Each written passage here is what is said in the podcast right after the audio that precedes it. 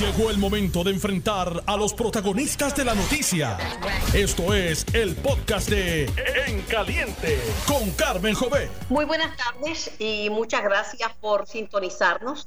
Estamos en vivo, el programa es para ustedes, conversamos con los protagonistas de la noticia y estamos para llevar la información fidedigna este programa se transmite por Noti 630 y su cadena y también por el 94.3 FM. Simultáneamente en la banda AM y en la banda FM y por notiuno.com, Diagonal TV, audio y vídeo. Y comienzo la jornada de hoy miércoles con una entrevista al general José Reyes de la Guardia Nacional. Buenas tardes, general Reyes. Buenas tardes, Carmen, y buenas tardes a todos los amigos de En Caliente. Mire, general, la plana mayor de la milicia norteamericana está acuartelada en su hogar en cuarentena por COVID. Ha, habido una situación, de un brote en las facilidades donde por 11 años trabajamos, allí en el Pentágono, eh, y han tomado pues las medidas de salubridad correspondientes para atajar esa situación. Pero también yo vi a Conley, lo vi en una actividad de, presidente Trump sin mascarilla. Acá en Puerto Rico como que estamos más conscientes del tema de la mascarilla que, que hasta en Estados Unidos. Miren, Casa Blanca, hasta periodistas se han contagiado.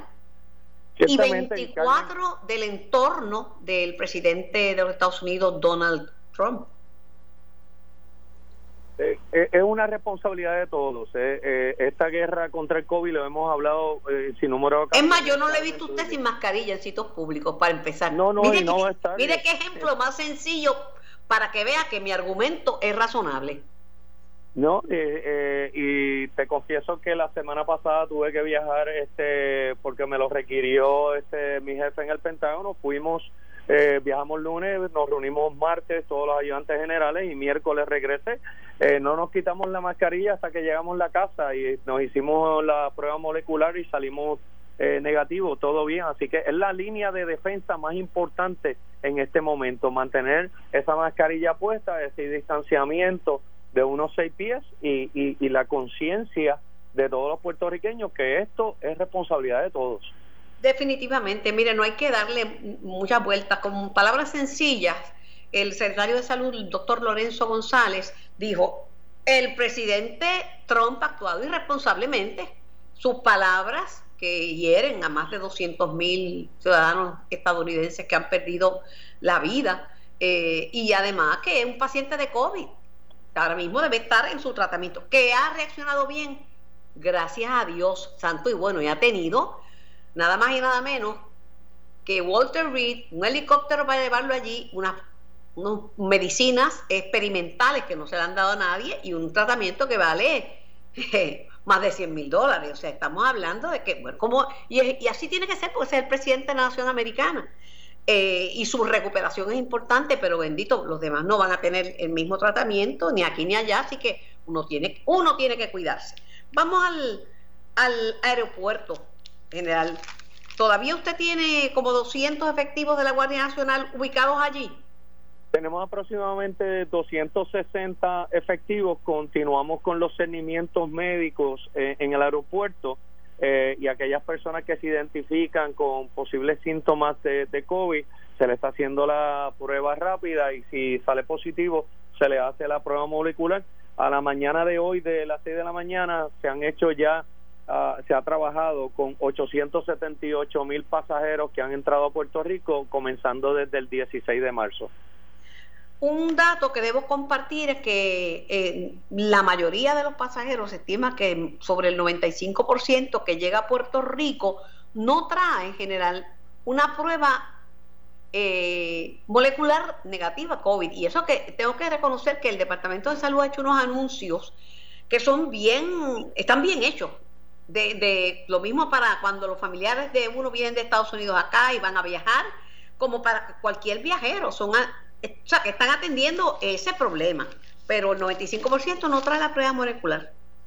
No, no estoy seguro de, ese porcentaje, Carmen. Eh, ciertamente cuando se implementó esa orden ejecutiva fue a mediados de, de julio, donde establecía dos requerimientos que el pasajero que venía a Puerto no, Rico. El número es incorrecto, el número que le acabo de dar es incorrecto.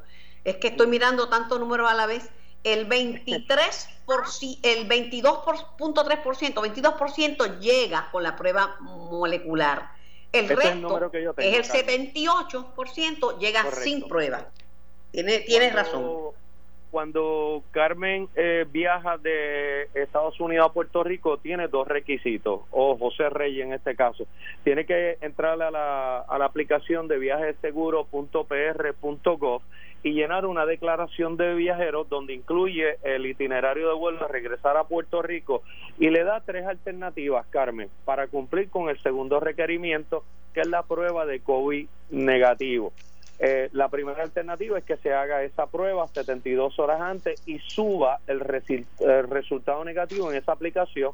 La segunda es que el viajero se compromete a hacerse una prueba molecular en un laboratorio autorizado en Puerto Rico a su regreso a Puerto Rico o de lo contrario tiene que observar una cuarentena de 14 días, que esa es la tercera alternativa. Y eso lo hace para una declaración y por eso se le llama la declaración de viajero. Como mencionaste, cerca del 22, 23% eh, son los que están cumpliendo con ambos requisitos. El remanente, ese 70 y pico por ciento, entonces tiene que observar una cuarentena. La realidad es que no es el momento de estar viajando.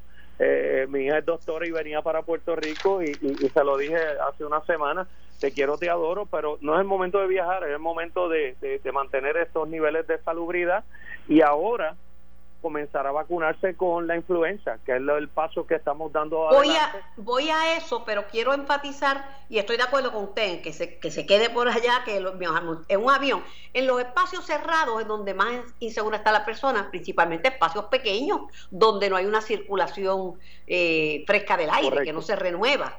Esos espacios pequeños son peligrosos, aire libre y con mascarilla uno está más seguro. Pero de todos modos, quiero decir que se sigue monitoreando a través de la plataforma digital Sara Alert eh, y que el trabajo lo está haciendo la epidemióloga del Departamento de Salud, Miriam Ramos. Se está haciendo eso. Ahora vamos a la combinación no perfecta, sino nefasta. Combinación nefasta que a uno le dé influenza y COVID a la misma vez. Como, como bien sabes, eh, ambos son virus que afectan el sistema respiratorio del ser humano y, tienen una sintomatología bastante parecida. Por eso es que es tan importante que el pueblo de Puerto Rico se vacune. Un dato que yo desconocía era que menos del 40% de los puertorriqueños se vacunan eh, para la influenza. La, la época de vacunación es todos los años comienza del mes de julio y termina al año siguiente en el mes de junio. Y ayer comenzamos una, una campaña de vacunación masiva en coordinación con, con Voces, que es esta organización sin fines de lucro, ACES, el Colegio de Médicos y la doctora Coelho, y estamos juntos en este esfuerzo, en un maratón de vacunación que vamos a estar yendo a través de los pueblos de Puerto Rico los sábados y domingos de 8 de la mañana a 4 de la tarde, vacunando a todas esas personas que posiblemente no tienen un seguro médico, pero aquellos que tienen seguro médico los exhortamos que vayan a su médico de cabecera y se vacune ya porque eso va a ayudar eh, en esta guerra contra el COVID. Y los planes cubren la vacuna y en muchas farmacias ponen la vacuna, uno hace la cita, yo ya yo me vacuné, eso olvídese pero este mismo, eh, este, este, este programa de vacunación del que usted me habla es el mismo programa Serviflu Puerto Rico ya te toca.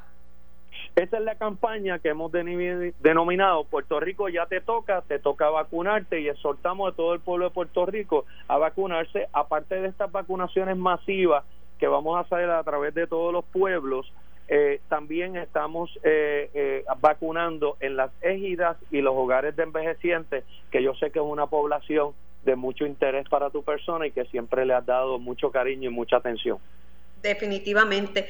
Esta iniciativa, tengo entendido que va a ser como una especie de servicarro. ¿Cómo, cómo va a ser el proceso de la vacunación? Es un proceso bien sencillo, Carmen invitamos a todo el pueblo a que vaya a estos lugares que hemos indicado. Empezamos con el 31 de octubre en Arecibo y después continuamos el 7 de noviembre en Aguadilla, el 8 de noviembre en Comerío y así vamos a ir a través de, de, toda, de toda la isla, anunciándolo a través de la radio, los periódicos y la televisión. Y básicamente cuando la persona vaya allí con su familia, en la primera carpa, se le va a estar tomando la temperatura y se le van a hacer unas preguntas de cernimiento médico y de orientación del proceso de vacunación. Entonces se mueven en su auto, todo va a ser servicarro, pasan a la segunda carpa y en la segunda carpa se le va a llenar el formulario que se requiere para el proceso de vacunación, se le va a estar administrando la vacuna y entonces pasa a una tercera carpa que es un proceso de observación y en esa carpa van a estar unos unos 10, 15 minutos bajo observación médica para asegurarnos de que todo el proceso se llevó a cabo correctamente. Se le va a estar dando también a cada persona que se vacune una tarjetita que hemos creado para que se registre esa vacunación ahí y ya en preparativos también para cuando venga la vacuna del COVID-19. Cómo no, general, siempre estamos a sus órdenes. Gracias por la valiosa información que nos brinda. Gracias a ti, Carmen, por la oportunidad. Estoy vacunada, recuérdelo. Bueno, paso con el capitán Joel González del 6C en Ponce. Capitán, gracias por su tiempo y gracias por conversar con, con nosotros aquí en En Caliente. Buenas tardes. Sí, buenas tardes. Otro feminicidio, una joven de 22 años que manejaba en dirección a su hogar fue perseguida y asesinada a balazos. La información que yo tengo preliminar, cualquier cosa incorrecta, usted me corrige, es que la joven eh, fue ultimada de 50 balazos y que alegadamente le dispararon frente a un negocio propiedad de su abuelo. ¿Eso es cierto? Bueno, al momento, ¿verdad? Ella, ella le dispararon frente a un negocio, es una panadería, no es, no es de ningún familiar de ella, no. no. Este, ella aparentemente estaba en, un lugar en el pueblo de Villalba, obviamente salió y, llegó hasta este lugar donde le realizaron múltiples disparos. Sí, en, la escena hay bastantes casquillos y una cantidad sustancial de disparos. Pues la información esa que había salido que había sido de 50 eh, disparos no, no es correcta. Bueno, yo, yo no le puedo decir a usted, ¿verdad?, cuántos impactos tiene ella en total, eso lo determinará el patólogo, ¿verdad?, cuando haga la autopsia, pero yo le puedo decir a usted que por la cantidad de casquillos, ¿verdad?, que había en la escena, la escena eh, sí, en, eh, en ese lugar se dispararon más de 50 disparos. Ay, Dios mío, Cristo Santo. Eh, ¿Han adelantado algo? ¿Hay alguna teoría? ¿Se sospecha de alguien? No, siempre la investigación, ¿verdad? Va fluyendo y siempre vamos este, avanzando poco a poco, vamos entrevistando, vamos haciendo eh, las últimas horas de ella, vamos obteniendo este, imágenes, ¿verdad? De diferentes zonas, de cercanos al lugar, diferentes áreas. Eso es parte del proceso investigativo y en esta etapa estamos en este momento. Eh, necesitamos la cooperación de la ciudadanía, pueden llamar al 343-2020 de manera confidencial y nosotros este, garantizamos ¿verdad? que la persona que dé alguna información que nos ayude a esclarecer el caso no va a ser divulgado su nombre y, y son la realidad que necesitamos la cooperación del pueblo. Estoy tratando de establecer, porque tenía una información preliminar para ver qué cosas de las que ya yo tenía son ciertas o no. Eh, la información que me llegó es que a ella la, persiguieron, que ella iba manejando su automóvil, la persiguieron hasta que hasta que la, la ultimaron. Bueno, podría podría ser eh, podría ser posible, ¿verdad? Eh, lo que sí es que en, la mayoría de los disparos se concentran eh, frente a la panadería. Frente a la panadería, sí. Y sí, como si el vehículo hubiese estado estacionado allí, ¿verdad? Y surgen los disparos. Eh, puede ser posible que en algún lugar antes, ¿verdad? Exista algunos disparos anteriores, pues eso lo determinará, ¿verdad? A base de la investigación lo que logramos lo que logramos recuperar. Por otro lado, eh, también me enteré que la joven es de una familia muy conocida en Villalba y que es madre de un, eh, de un bebé, de un bebecito de dos años. No sé si esa información se verificó. Correcto, tiene, tiene un, tenía un hijo varón, un varoncito, menor de edad. Esto, la, demás está decirle que la comunidad villalbeña está consternada con este asesinato. Sí, eso, eso es correcto, eso es correcto y tuvimos en la mañana de hoy estuvimos con el señor alcalde allí nos estaba expresando, ¿verdad? Que él conoce a la familia y que es una buena familia del pueblo de Villalba. Es lamentable, lamentable eh, estas cosas. ¿Hay alguna teoría sobre posible móvil de este crimen que nos pueda usted este, adelantar? ¿Tenía problemas eh, con alguien? ¿Estaba separada? ¿Tenía problemas de... se había quejado de violencia doméstica? Bueno, por, por lo menos, ¿verdad? Este, nosotros no tenemos nada en el sistema de intervención con casos de violencia doméstica donde ella fuera perjudicada, que nosotros tengamos en nuestra estadística. Usted sabe que muchas veces las víctimas, no, no digo que este sea el caso, ¿verdad? Pero en muchas ocasiones no se querellan. El pánico, o sea, que a veces hay casos de violencia doméstica que no están informados. Ojalá que las mujeres den un paso adelante y lo informen, ¿verdad? Pero no solamente estoy indagando para ver qué pudieron buscar, eh, si fuera robo, si se, se llevaron el carro, ¿no? ¿Verdad? No, no, el carro no se lo llevaron, ellos le hicieron los disparos y obviamente todo fue dirigido hacia la persona que estaba conduciendo el vehículo de motor, ¿verdad? Obviamente los disparos fueron dirigidos al, al conductor, que en este caso era ella la que estaba conduciendo el vehículo. Y no había móvil de robo, no se llevaron el carro, las propiedades de ella aparecieron. Eso es así, hasta el momento, ¿verdad? Este, no descartamos nada en este momento, nosotros, ¿verdad? Muy preliminar poder determinar en este momento, ¿verdad? Si tenemos eh, un móvil para poder establecerlo, nosotros continuamos con la investigación, eh, sabemos, ¿verdad? Que su programa lo escucha mucha gente, eh, soltamos a la ciudadanía que de manera confidencial se comuniquen al 343-2020, que cualquier información, por mínima que sea, nos puede ayudar a esclarecer este incidente.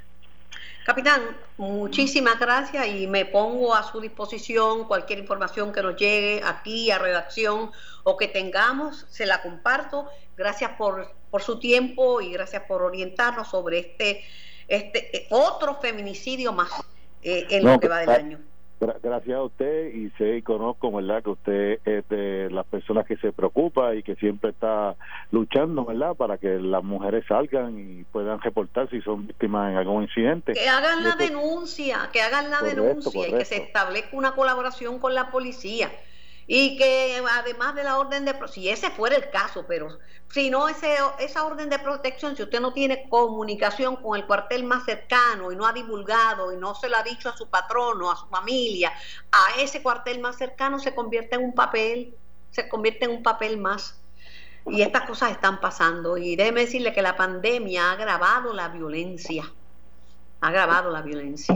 Eh, es, triste, pero es la verdad. Capitán, gracias por su tiempo. Yo voy a la pausa para unos mensajes y regreso con más de En Caliente. Soy Carmen Jovet y esto es Noti 1630 primeros con la noticia. Estás escuchando el podcast de En Caliente con Carmen Jovet de Noti 1630. Así mismo es, aquí estoy en vivo por Noti 1630 y por el 94.3 FM y por notiuno.com diagonal TV, audio y video. Tengo al presidente de la Cámara, Johnny Méndez. Buenas tardes, presidente. Buenas tardes, Carmen. Un privilegio, un placer estar nuevamente contigo ahora en la tarde y buenas tardes al público puertorriqueño. La primera y bien importante pregunta que ya me han hecho como 50 personas a través de las redes. ¿Sintió el temblor? No, no lo sentí precisamente. Nelson, yo no lo sentí, yo no sé si tú ahí lo sentiste, 5.1 en las Islas Vírgenes. No, no sentí. Por eso, y, curioso porque estoy en Fajardo, precisamente cerca a las Islas Vírgenes. Eh, y eh, estaba visitando una comunidad y una persona salió eh, diciendo que había sentido el temblor y yo le pregunté qué temblor y pensé rápido en el suroeste hasta que escuché fue en el noroeste de, las Islas Vírgenes, así que no, no lo sentí.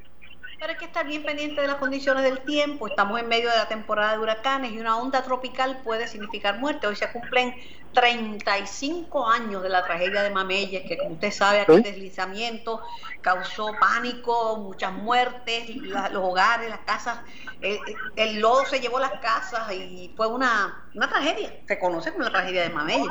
Lo recuerdo, en 1985 y creo que unos meses antes fue el terremoto de Ciudad de México y estábamos... Yo estaba en México y fui a México y ayudé eh, a buscar a, buscar puertorriqueños eh, que estaban allá y no tenían manera de comunicarse. Yo trabajaba para el Canal 7 en ese entonces. Estábamos recabando ayuda precisamente para nuestros hermanos de Ciudad México.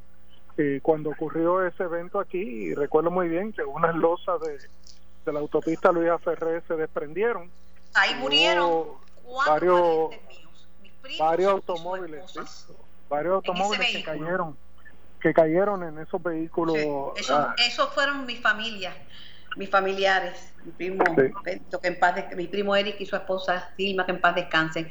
Eh, presidente, pero vamos a hablar de los de las lluvias y tormentas de la legislatura. Están criticando lo apresurado de la sesión extraordinaria, los nombramientos que colgaron y todavía se sigue diciendo que se, que iban a enviar el nombramiento del esposo de la gobernadora, Juez Díaz Reverón, pero luego yo hablé con el secretario de Estado y me dijo que no, que era que él había solicitado ya desde antes para el apelativo.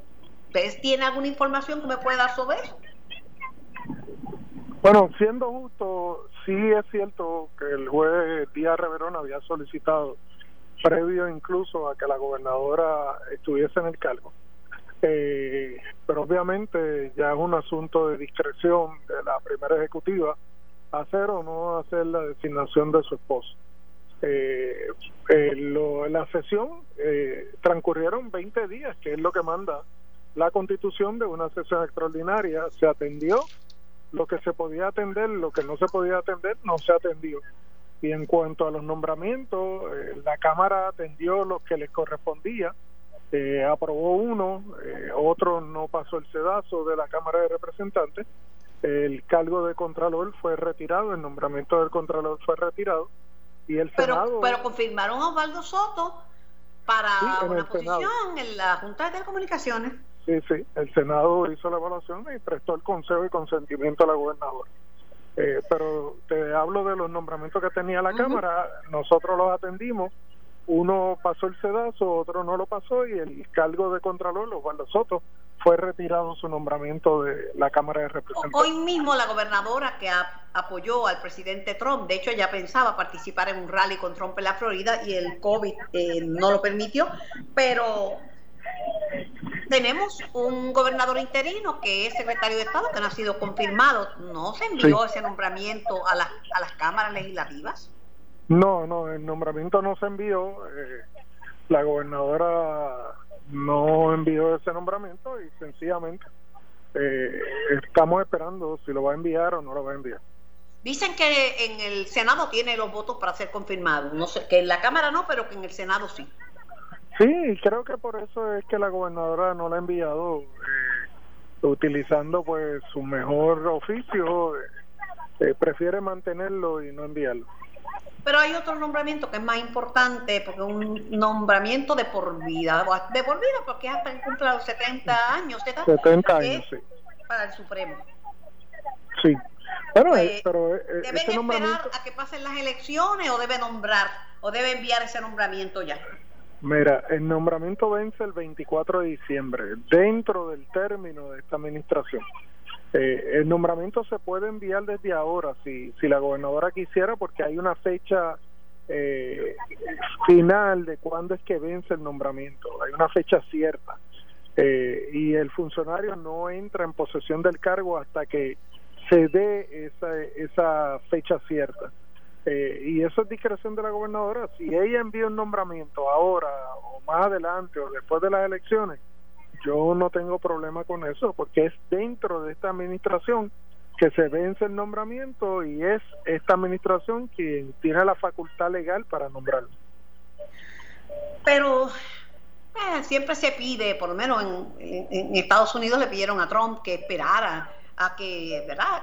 a que el próximo presidente, si es él o si es Biden, hiciera el nombramiento y lo mismo le han pedido algunos sectores a la gobernadora que, espere que le dé la oportunidad al próximo este gobernador, sea PNP o popular. Está bien, por, pedir nadie se ha resmillado y, eso es una petición válida, pero el, problema es... Si yo me arremillo pidiendo, yo soy bien pachosa. le falló ese Frank, le falló Como le falló a Jesús Santa decir que... la ropa se lava en casa. Son los trapos sucios los que se lavan ah, en casa. bueno, pero, pero tú eres experta en eso, Carmen. Eso es lo mío, no, este, eso es lo mío. Eso, en el barrio mío que no conociera los refranes no se podía comunicar, presidente. Constitucionalmente la gobernadora tiene la facultad, como constitucionalmente lo tiene también el presidente, hacer el nombramiento. En el caso de Puerto Rico, la gobernadora es gobernadora hasta el día primero de enero en el caso de los Estados Unidos, el presidente es presidente hasta el día 19 de enero. Así que tienen tienen la, la facultad en ley y en la Constitución para poder hacer esos nombramientos. Pregunto, este, y con esto lo dejo tranquilo porque tengo a la candidata a la alcaldía de San Juan por el Partido Popular Democrático en línea. ¿Le parece que Trump ha actuado irresponsablemente? Usted tuvo COVID y usted sabe, usted estaba más guardado Sí, me guardé. Me guardé por mi familia y sencillamente siguiendo las indicaciones médicas. Asumo que el presidente debe de estar guardado en la Casa No está guardado, el tipo está con, cogiendo tratamiento, se montó un carro y dio un paseo para saludar a su gente y sin haber cumplido el término de estar libre de COVID, quiere bueno, con Biden en ocho días. Según las nuevas instrucciones del CDC, eh, uno tiene que guardar cuarentena por 10 días. Eh, al quinto día. Pero Trump dice que el que hace eso es porque le tiene, que le tiene miedo al COVID, que al COVID no se le puede tener miedo y que no le puede controlar su vida. Yo creo que Trump no, no. patinó en lo, país, ¿sabes? Uno, uno lo hace, caminó en dónde? Patinó en ketchup. Ah, patinó en ketchup. Ah. Déjame anotar ese otro refrán. No lo defienda usted republicano, pero la verdad que con el COVID ha vegado terriblemente. Sí, sí, no. Hay que, hay que admitir una cosa, o sea, uno tiene que tener la precaución y uno debe de ser siempre ejemplo. Eh, y yo creo que el presidente debió de haberse guardado 10 días, es todo. No, y, no apresurarse. Bueno, le dejo, pero 20, casi 24 personas de su entorno tienen COVID incluyendo, ¿verdad?, de la gente del servicio. Tres periodistas tienen COVID, están fumigando y el Pentágono está acuartelado. El Pentágono de la Nación Americana, porque todos esos generales están con COVID. Y yo lo he visto sin mascarilla, pero lo dejo tranquilo, porque tengo a Rosana López. Gracias, Muy bien, gracias, por Su tiempo. Era el presidente de la Cámara, Johnny, Carlos Johnny Méndez. Eh, Rosana, buenas tardes. Muy buenas tardes a ti, Carmen, y a todo el público que te escucha. ¿Cómo va la campaña? Pues muy bien, estoy muy contenta. Eh, los números nos están favoreciendo, pero más que todo a la calle. Eh, tú sabes que yo he estado eh, reuniéndome con las comunidades, a la misma vez lidiando con esto de la pandemia como salubrista también. Así que me ha ayudado a entender mucho más la situación de San Juan, las necesidades de cada uno de los espacios y sobre todo poder palpar la confianza de unas personas que confían en uno por 25 años de servicio público y que saben pues que uno tiene una administración probada con resultados positivos. Y eso pues, le da uno una confianza y a la misma vez la gente.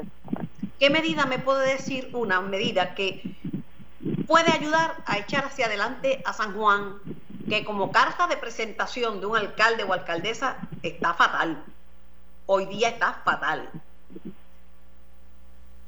Pues mira, en primer lugar, Carmen, mi primera, mis primeras acciones fueron con respecto a cosas específicas, camiones específicos que se van a estar utilizando para el área de las carreteras, eh, incluyendo el reciclaje de asfalto, incluyendo el poder utilizar la goma pulverizada para poder añadir más eh, tipo de asfalto a la necesidad que tenemos en cada una de las carreteras. Estamos hablando de mil millas que tiene el municipio de San Juan como responsabilidad. Y por otra parte, la sustitución del asfalto por el hormigón en las zonas rurales y el hormigón permeable que se ha desarrollado la Universidad de Mayagüez para el área de las cunetones y las aceras.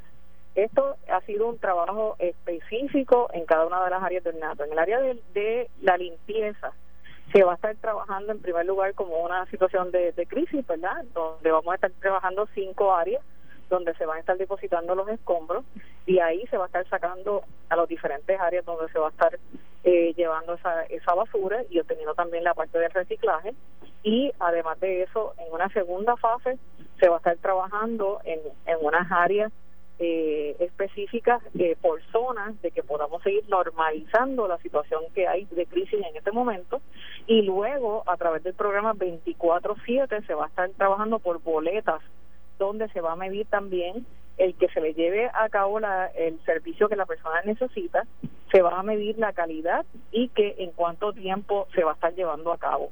Pero hay unas realidades, ¿verdad?, en cuanto a la situación de la cantidad de basura que hay en este momento, así que se tiene que hacer por fase de manera que sea mucho más efectivo, que sea medible y que eh, le podamos dar verdad una transparencia en todas las acciones que vamos a estar llevando para San Juan.